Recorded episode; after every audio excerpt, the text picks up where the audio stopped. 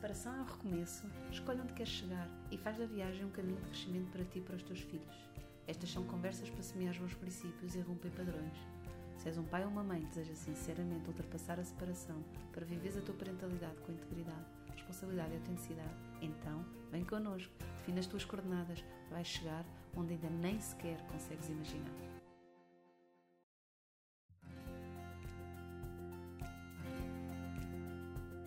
Hoje vou estar à conversa com a doutora Paula Vilariça. A doutora Paula é pedopsiquiatra da criança e do adolescente e terapeuta de família do casal. Nesta conversa falamos sobre doença e saúde mental, sobre família nuclear e alargada. Fica, vais gostar. Bom dia, doutora Paula. Bom dia. Olá. Olá, muito bem-vinda ao nosso podcast GP3S para um divórcio mais consciente. Agradeço imenso uh, o ter aceito o convite. Acho que vai ser de facto uma mais-valia uh, trazer para o palco da pensamento, da reflexão da, sobre o divórcio e a relação uh, dos pais com o divórcio e com as crianças e jovens no âmbito mais da pedopsiquiatria. Portanto, vai ser com certeza um acrescento aqui à nossa, um contributo enorme para a nossa reflexão. Bom, eu é que agradeço, eu agradeço desde já o convite, é? e é com todo o gosto que estou aqui. Um, tenho acompanhado o vosso trabalho e de facto sou fã.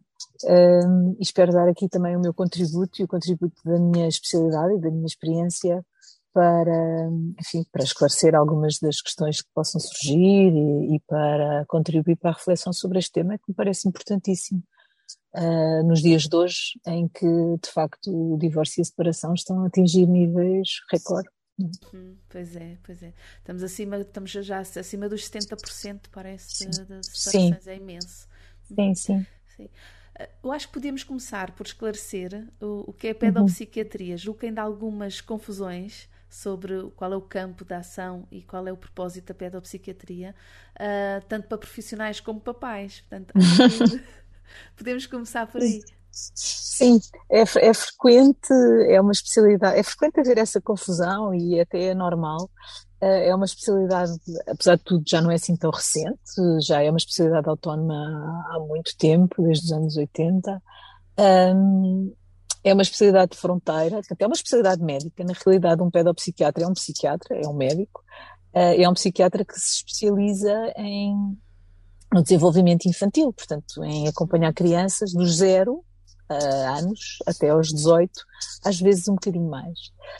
Um, portanto, é um, é um, médico que se especializa nesta etapa do desenvolvimento das pessoas e, portanto, que acaba por exatamente porque as crianças são muito dependentes das suas famílias né, e dos meios que as envolvem, como é a escola e outros meios, portanto acaba por ser um médico que atua numa grande variedade de contextos, pronto. Uh, sendo psiquiatra, é uma área da saúde mental, portanto estamos muito próximos da psicologia, que é a nosso principal, a nossa principal fator de confusão, é confundirem a pedopsiquiatria, as pessoas confundem a pedopsiquiatria com a psicologia. Uh, realmente nós somos, eh, somos técnicos irmãos, quase, não é? Portanto, uh, temos a mesma linguagem, temos a mesma, um, um, campo de ação em comum muito grande e depois cada um dos, dos, nós tem as suas especificidades. No caso dos psiquiatras, de facto, temos a especificidade de sermos médicos e, portanto, de termos uma abordagem que não só foca a parte emocional, comportamental, psicológica da pessoa, mas depois também a sua parte orgânica uh, e, e, e, manejamos as ferramentas que são a medicação, não é? as ferramentas farmacológicas e os meios complementares de diagnóstico ligados à medicina, como sejam as análises, a imagiologia, isto de facto são, acabam por ser as especificidades do nosso, do nosso trabalho. Claro que um psiquiatra no caso, por exemplo, de haver uma criança que, ou um adolescente que tenha uma doença orgânica, uma doença crónica, uma doença orgânica, ou de, ou de haver pessoas com doenças crónicas e orgânicas uh, está mais vocacionado, não é? Exatamente porque tem o background da medicina, uh, portanto está mais vocacionado para fazer este tipo de acompanhamentos, mas depois realmente nós somos assim uma espécie de pivôs, uma espécie de, uh, somos a especialidade da multidisciplina, a, a, a, especialidade da multidisciplinariedade, não é? Porque uhum. trabalhamos em articulação com imensos técnicos diferentes e eu acho que é uma das grandes mais-valias desta especialidade e das coisas que eu mais adoro em ser pedopsiquiatra, de facto, é poder trabalhar com psicologia, trabalhar com as terapias, trabalhar com a pediatria, com a neurologia e, portanto, com os professores. Eh, e, portanto, articulamos, é uma especialidade de, articulação com muitas, uhum. com muitas vertentes individuais, sociais, hum, culturais e, portanto, e, e, isto de facto acaba por ser o que define a especialidade. Uhum. Está-me também aqui agora a ocorrer uma discussão que também anda aqui à volta de exatamente o que me está agora a explicar, que é o que é que uhum. nasce primeiro? Se é dentro da doença mental, se há uma questão estrutural e orgânica, como estava a referir, que às vezes há questões orgânicas, ou se é o uhum. contexto uh, que altera a parte orgânica, a parte orgânica tem impacto no contexto, são os dois que andam. Já se chegou a alguma, uh, alguma hum, conclusão ou, ou algum sítio de, de, clarificação de qual é o impacto da, de, da biologia versus do contexto e da sociologia, se quisermos chamar? Assim, hoje em dia, as versões mais. Hoje em dia, a visão recente e que me parece ser a mais equilibrada e a mais próxima da realidade é de facto que uh, o ser humano é um ser biopsicossocial. Portanto, a doença mental é multifatorial. Uh, tudo o que seja radicalismos neste campo a mim parecem que roçam um bocado disparate. Portanto, a doença mental não é só biológica, uh, a doença mental não é só psicológica e a doença mental não é só, uh, não tem a ver só com o ambiente social ou familiar, não é? Neste caso sociofamiliar, uhum. de todo. Qualquer um destes fatores age ou como fator de uh, causal, uh, no sentido de ser um fator etiológico, estar na, na raiz do aparecimento da doença, como fator de agravamento ou, pelo contrário, como fator de proteção ou de alívio qualquer um deles. Portanto, uma pessoa pode ter uma, vá, entre aspas, obviamente, excelente biologia, não ter carga genética para nada, uh, e ter uma vida de tal forma cheia de eventos adversos, de dificuldades, de contrariedades, de problemas, que acaba por desenvolver uma doença mental. Uma pessoa pode ter uma genética tramada, ter um autismo, ter uma coisa assim mesmo terrível, de muito incapacitante, e ter um, uma envolvência de tal forma protetora que não desenvolve necessariamente doença mental. Uhum. É? E, portanto, é de facto nestas três dimensões e na interação entre estas três dimensões, quer potenciadora, quer, de certa forma, como fator de alívio ou de resiliência, uhum. que se joga o aparecimento da doença mental nós costumamos chamar uh, uh, fatores de proteção, não é? Sim. Uh, mas é, é, é, isso. Sim. Então isso traz imensa esperança, não é? Porque não há nada que vá condenar, seja quem for, a um determinado resultado no final da sua vida ou ao longo da sua vida. Porque há aqui várias frentes em que se pode, de facto, apoiar as pessoas, não é? E mesmo que a biologia não seja assim tão favorável, o contexto pode ser extraordinariamente favorável, sim, e ajudar sim, a pessoa. Sim. Tal como o inverso, não é? Então me estava a sugerir. Sim, nós, eu acho que nós já evoluímos para além do determinismo, não é? E isso, de facto, é um campo de esperança muito grande. Uh, desde que se, de, olha, desde que se descobriu uh, que, de facto, os neurónios são plásticos, ou seja, que mesmo no idoso os neurónios se continuam a desenvolver, é?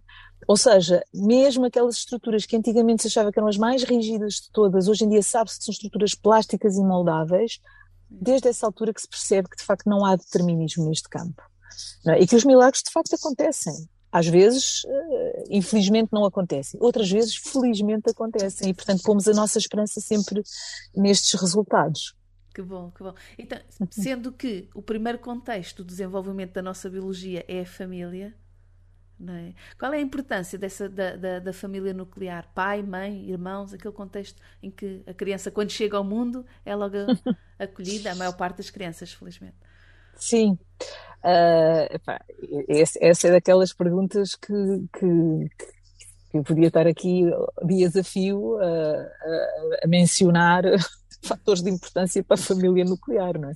Na, na, da família nuclear para o desenvolvimento da criança, não é? De facto, é o berço, é onde tudo se constrói, é onde tudo se estrutura, é onde, é, é onde, é onde são feitas todas as aprendizagens, é de onde vem a herança genética, não é? Começando pelo biopsicossocial, é? É de onde vem a herança genética é de onde se ganha a parte psicológica pela forma de pensar, os modelos que são aprendidos, a estimulação que as crianças têm, e depois é de, é de onde de facto vêm todos os fatores sociais ou do ambiente, a proteção, a, a o favorecimento de, de, de, experiências, o abrir para a vida. Portanto, de facto, é na, na família nuclear que isto se constrói. a família nuclear sendo tradicionalmente o pai, a mãe e os irmãos. Uhum. Pronto. Uh, e é, é, é, o, é o princípio de tudo e, e é a base, é o sustento uh, ao qual as pessoas se remetem sempre ao longo da vida. Não é? uhum. uh, portanto, não há, não, há, não há nada que se possa dizer a mais da importância da família nuclear. Não é? De facto, é o estruturante, é, é determinante sabendo que essa, essa família nuclear começa a ter configurações muito diferentes no dia de hoje, não é? Nós já sabemos que há famílias que às vezes não é só mãe e pai, às vezes são duas mães, outras vezes são dois pais, sim. outras vezes não sim, é sim. é só uma mãe ou só um pai, não é? Sabendo que há esta, eh, esta diversidade toda, ainda assim, o tal suporte eh, de segurança afetivo, de, de espelhamento, de valores, de crescimento, mantém-se, uh, ou pode-se manter, e a minha grande pergunta aqui no nosso contexto é: então e quando, nessa uhum. família nuclear, eh, a relação entre as figuras paternais, parentais, deixa de funcionar, não é?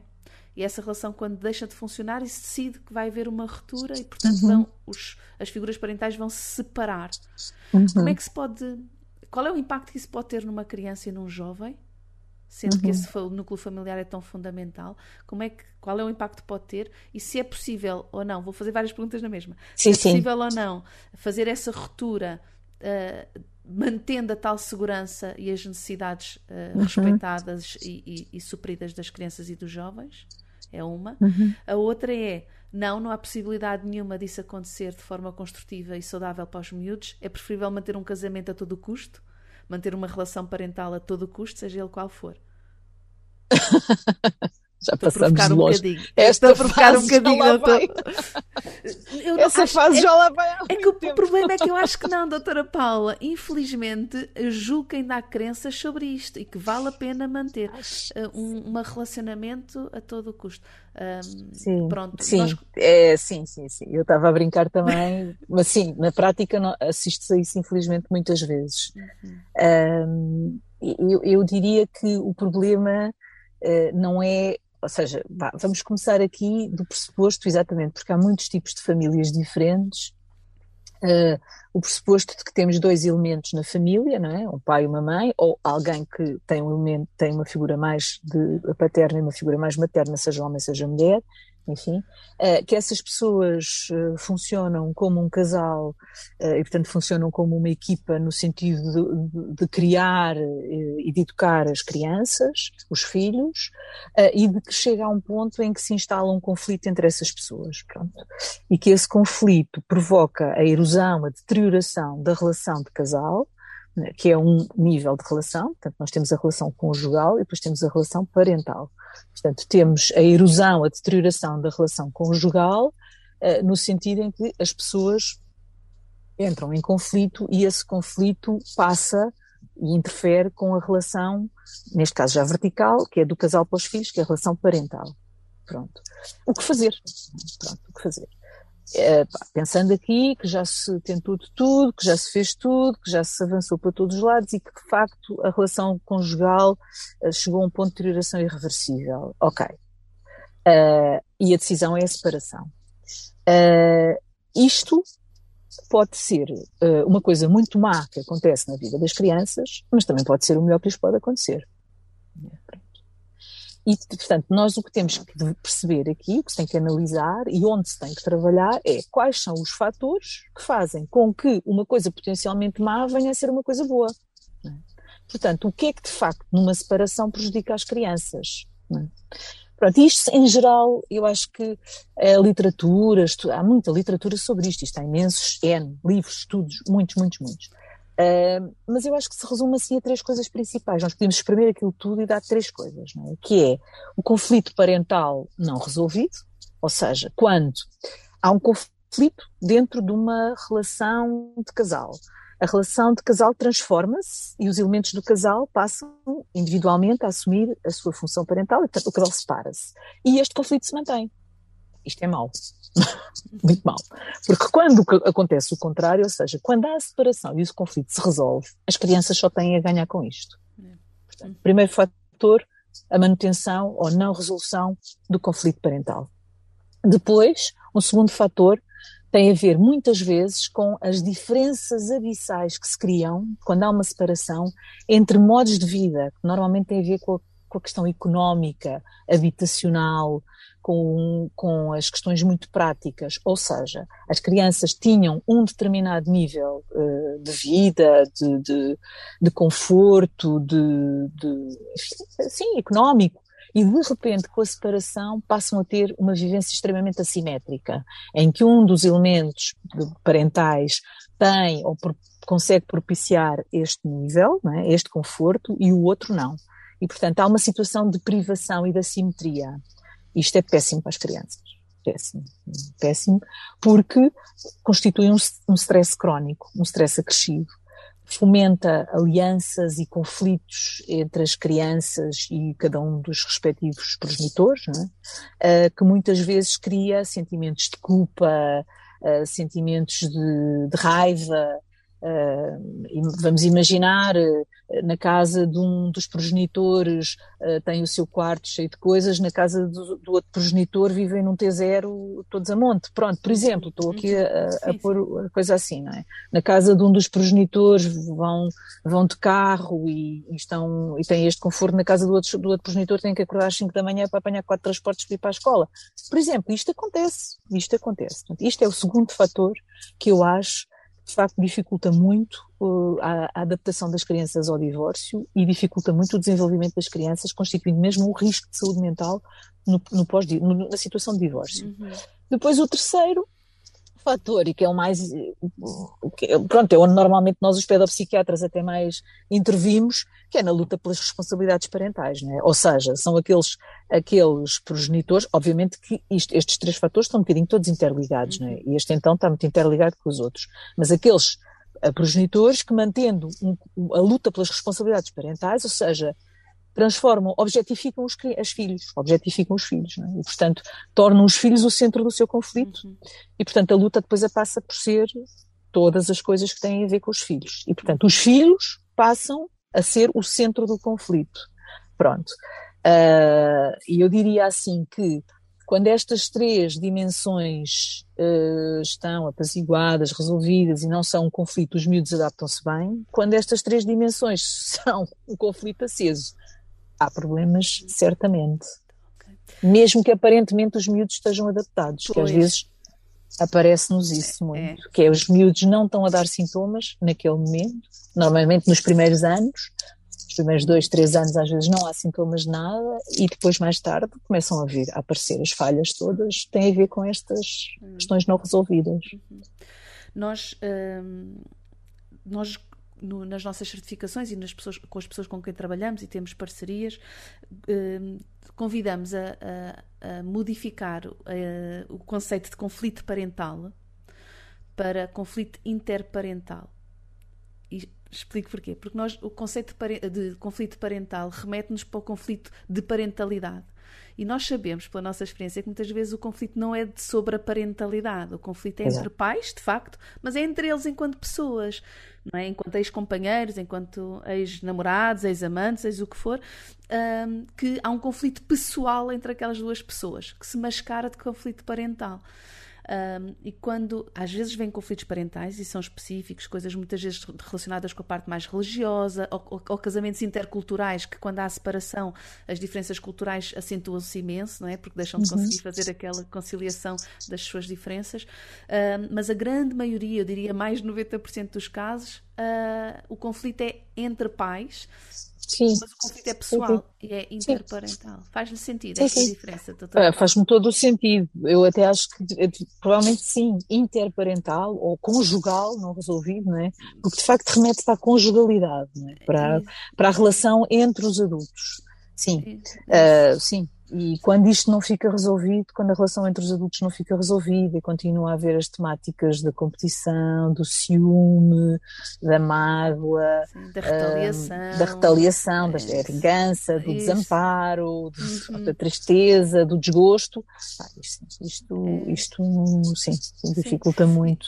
É, e, e, julgamos que quando fazemos este convite o foco muda, não é? E muda da relação de parentalidade. Enquanto se continuarmos a falar a conflito parental, conflito, continuamos a olhar para a parentalidade e não vamos resolver o que está por trás, que no fundo são as questões pessoais que aquelas pessoas trazem. Sim. Sim, mas faz todo, vou dizer que faz, eu acho que faz todo sentido, até porque na linguagem joga-se tudo e de facto, conflito parental, conflito parental, conflito parental, tentamos sempre a repetir isto, remete sempre para esta dimensão e de facto não é desta dimensão que, sempre, que estamos muitas vezes a falar. Não é, é, é não é de, das pessoas enquanto pais, é das pessoas enquanto adultos, enquanto, uhum. sim, enquanto ex-companheiros, não é? Enquanto Isso. pessoas que tiveram uma relação Uh, e, e, que têm que fazer luto dessa relação. Isso. E é um trabalho muito individual. E quando achamos que é, o conflito é parental, trazemos a conversa como pais e então vêm outra vez juntos e não estão a resolver as suas questões e não estão. acho que pode ser interessante. As diferenças abissais que falou dos modos de vida fazem-nos tanto sentido, doutora Paulo, tanto sentido. É. E, e, tem a ver com, com tudo isso que falou e eu acrescentaria, e que acredito que também está, está, está subjacente ao que partilhou, as diferenças também de uh, comportamentais. Há diferenças sempre, isso não é um problema, mas às vezes estamos a falar de diferenças enormes, por exemplo, nos cuidados de saúde ou nos cuidados de higiene higiene Sim. ou na alimentação e coisas muito abruptas. Não é aquelas Sim. diferenças de estilo, ok, um é mais assim, outro é mais assado, não é? Na casa da mãe deitamos às nove e meia, na do pai é às dez, ok, não é por isso. Opa, sim, Pronto, claro. estamos a falar de diferenças brutais em que se valorizam coisas completamente diferentes numa casa e noutra. Um, as rotinas são completamente diferentes, não é? Exato, isso acrescenta essa, essa, esse gap entre as duas famílias. Depois, a luta pelas responsabilidades parentais, concordo, não podia concordar mais, que acaba por ser transversal a tudo, a todas aos outros dois e que tem a ver com questões muitas vezes pessoais de controle e de poder mais do que propriamente. Sim, claro, claro, claro, uhum. claro, claro, claro, claro. Sim, sim, uh, sim. Pronto. Embora salvaguarde, e que acredito que também já tenha passado por isso, às vezes esta luta tem mesmo a ver com um dos progenitores não ter capacidade de facto parental. Uh, ou ter sim. muita dificuldade, pronto. Sim, Mas não é a maioria, sim. felizmente, a maior parte das vezes as pessoas têm sim, sim, sim, sim, sim, sim, sim, é. sim, sim, sim, Mas é um grande desafio. Sim, é? ou, ou, conseguem desenvolvê-las com ajuda, né? às vezes. Apoiados. Part, exatamente, partem de um de um, pelo menos, assim, nós aqui os pedopsiquiatras também temos um bocadinho esta, este, às vezes este enviesamento de que apanhamos os casos mais graves, os de fim de linha, e portanto, sim, Uh, mas eu diria que sim, mal, mal, mal seria se, se, se houvesse assim tanta, tanta incompetência parental por aí espalhada, tendo em conta o, o número de, de conflitos, de divórcios de litigância, é? Exato, e de litigância que persiste nos tribunais sim. após o divórcio, mal seria sim, que fosse sim. tudo isso fosse sim, sim, sim, sim, sim, Mas este era outro tema e que um dia gostaria que falássemos muito sobre ele. Um dia. Um ok, dia. então, uh, acreditando que pode haver fatores que tornam a separação uma mais-valia para a família e para as uhum. crianças, não é? Porque sim, conseguimos sim. dissipar o tal conflito que há entre as pessoas e aí, quando sim. se resolve, excelente, ficam duas novas famílias. Nós claro. também, depois dessa separação, às vezes vivemos com conflitos que se mantêm. Pronto. E alguns destes são os tais conflitos interparentais que estávamos aqui a falar, mas um outro tipo de conflitos nós vamos, viver, vamos apercebendo-nos e vamos reparando que existem, e que isto é que eu queria muito falar consigo, doutora Fala, que é o conflito que vai para lá dos pais, que são conflitos que vêm e que surgem quando há separação e que nós percebemos uhum. não tem a ver entre aqueles dois pais, tem a ver com a família alargada, uhum. que traz conflito, que traz litigância, que traz zanga, que traz competição, que traz controle para aquele casal que agora se está a separar e vai deixar de ser casal. Sim. Isto é, isto é, é, é eu enquanto terapeuta eh, familiar um, é, é, uma das áreas que, que me vou que me dedico até mais Uh, de facto, é este trabalho com as famílias e muitas vezes com as famílias, com a família alargada, um, que gosto sempre de trazer para dentro das sessões de terapia familiar. Chamo os avós, chamo os tios, uhum. chamo assim as pessoas que, de quem, de quem as pessoas falam. Acabo por convidar para virem às sessões, porque de facto têm papéis às vezes um, que não são valorizados a priori, focamos-nos sempre muito. Aliás, a nossa conversa começa mesmo por aí: a família nuclear os pais que separam a família nuclear. E muitas vezes o conflito está bem para lá da família nuclear. Uh, e, e, está nestas outras relações, é? nesta, muitas vezes nesta transgeracionalidade de conflitos. uh, conflitos que já existem noutras gerações e que são, de certa forma, passados, modelos de relação, expectativas que são passados para as gerações seguintes, por exemplo, dos avós para os pais e depois dos pais para os filhos. Uh, e, e, como estes, estes padrões relacionais, muitas vezes desde muito cedo na vida das pessoas, interferem depois com o estabelecimento das relações de casal uh, e depois com a necessária o necessário vai, entre aspas, outra vez, jogo de cintura que é preciso ter quando se enfrenta uma separação. Uh, de facto, as famílias alargadas, portanto, os avós, os tios, outros parentes, podem ser uh, fatores, de facto, de proteção enorme para as crianças, portanto, eu diria que são, podem ser um porto de abrigo, especialmente naquelas fases em que o conflito entre os, os progenitores, o conflito interparental, está muito aceso.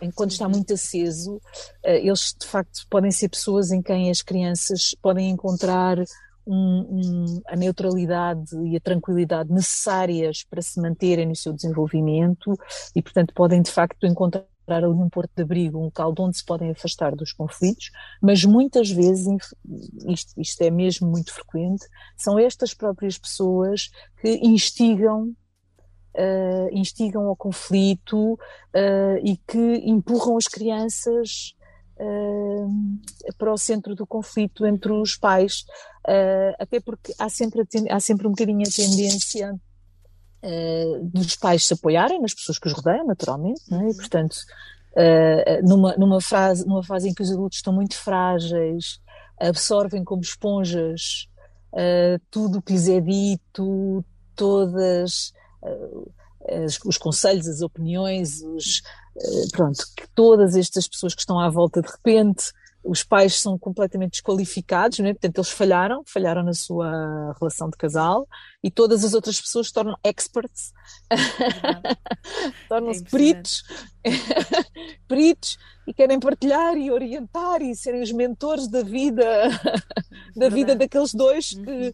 que estão a passar por este fracasso, por esta frustração e de facto, muitas vezes as pessoas que são pessoas, eh, estou a falar dos progenitores, não é? Válidas, com a sua opinião formada, com a sua capacidade, deixam-se influenciar, manipular, eh, enviesar por, eh, enfim, por alianças que têm a ver com, estes, com estas outras pessoas que estão à volta deles nomeadamente estes familiares, muitas vezes com a melhor das intenções. Uhum. Aliás, muitas vezes não, sempre com a melhor das intenções.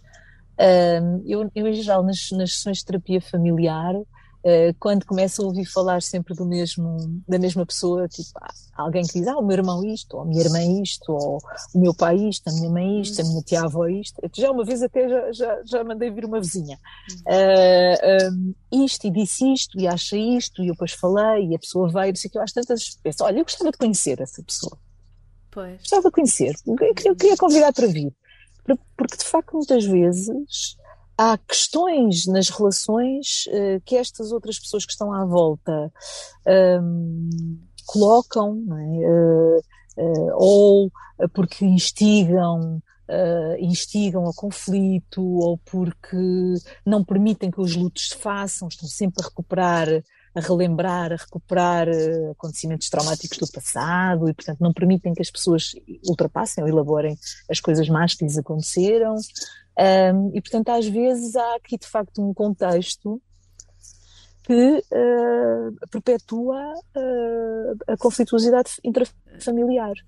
Um, e por isso é, é engraçado, porque é, um, é uma área uh, em que na terapia familiar, enfim, eh, a área da família, a família alargada, as relações eh, sistémicas entre o sistema familiar alargado estão bastante estudadas e são área de estudo, naturalmente, uhum. mas relativamente a esta questão específica do, do impacto no divórcio, não. Eh, há pouquíssimas coisas escritas, pois, aliás, eu até nem encontrei praticamente eu também nada. Não, também não encontro. Nós, não. nós assistimos a um fenómeno que, que tem-se repetido agora ultimamente, temos várias famílias nesta situação, em que ou o pai ou a mãe, ou os dois, é, é como se nunca tivessem deixado de ser filhos e, portanto, não conseguem ser totalmente mãe e pai na sua plenitude de assumir a responsabilidade parental, que é, olha, isto agora sou eu a assumir.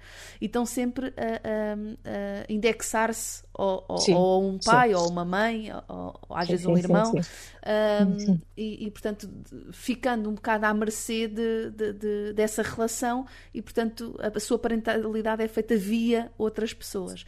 E depois, quando há a separação, tem, é estas famílias que eu agora me estou a lembrar especificamente, alguns destes pais ou destas mães tentam se emancipar em relação ao seu uhum. pai e à sua mãe. E isso gera um conflitos brutal, brutais. Mas brutal. Pior do que a da separação.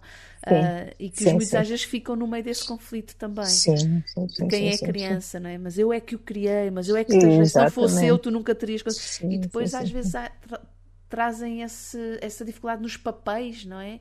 E, e oh, Mafalda, eu, eu creio que isto está mais acentuado hoje em dia, porque uh, hoje em dia, uh, fruto um bocadinho, enfim, da evolução cultural e social que nós assistimos, em que as pessoas se autonomizam cada vez mais tarde na vida, portanto, as pessoas estudam uh, até muito tarde, ou não encontram empregos, ou encontram empregos muito precários que os fazem depender economicamente dos seus pais. Portanto, eu estou a falar dos adultos, não é? Até muito tarde na vida. Portanto, nós temos neste momento Uh, isto é uma coisa estudada, os sociólogos estudam muito isto, é? Temos neste momento pessoas de 30 e de 40 anos dependentes dos seus pais, é? ou porque não conseguem empregos estáveis, ou porque fruto do, do, do nível de exigência uh, económico, da dificuldade da vivência urbana, não é? em que uhum. as cidades de facto não são construídas para as famílias, não é? as famílias dependem sempre muito, muito, muito de, de, os pais dependem muito porque trabalham muitas horas, porque saem muito tarde, porque fazem turnos e portanto de facto os filhos são muitas vezes cedidos, cedidos aos, aos familiares. E, e, depois, quando há um divórcio e de repente há uma reestruturação, é? e estas pessoas pensam em autonomizar, têm que pagar aquela dívida, não é? Têm uma dívida. Uh, é. E os filhos têm esta função, é? os, os, filhos. Uh, e sim, isto gera uma conflituosidade muito grande, muito, muito grande.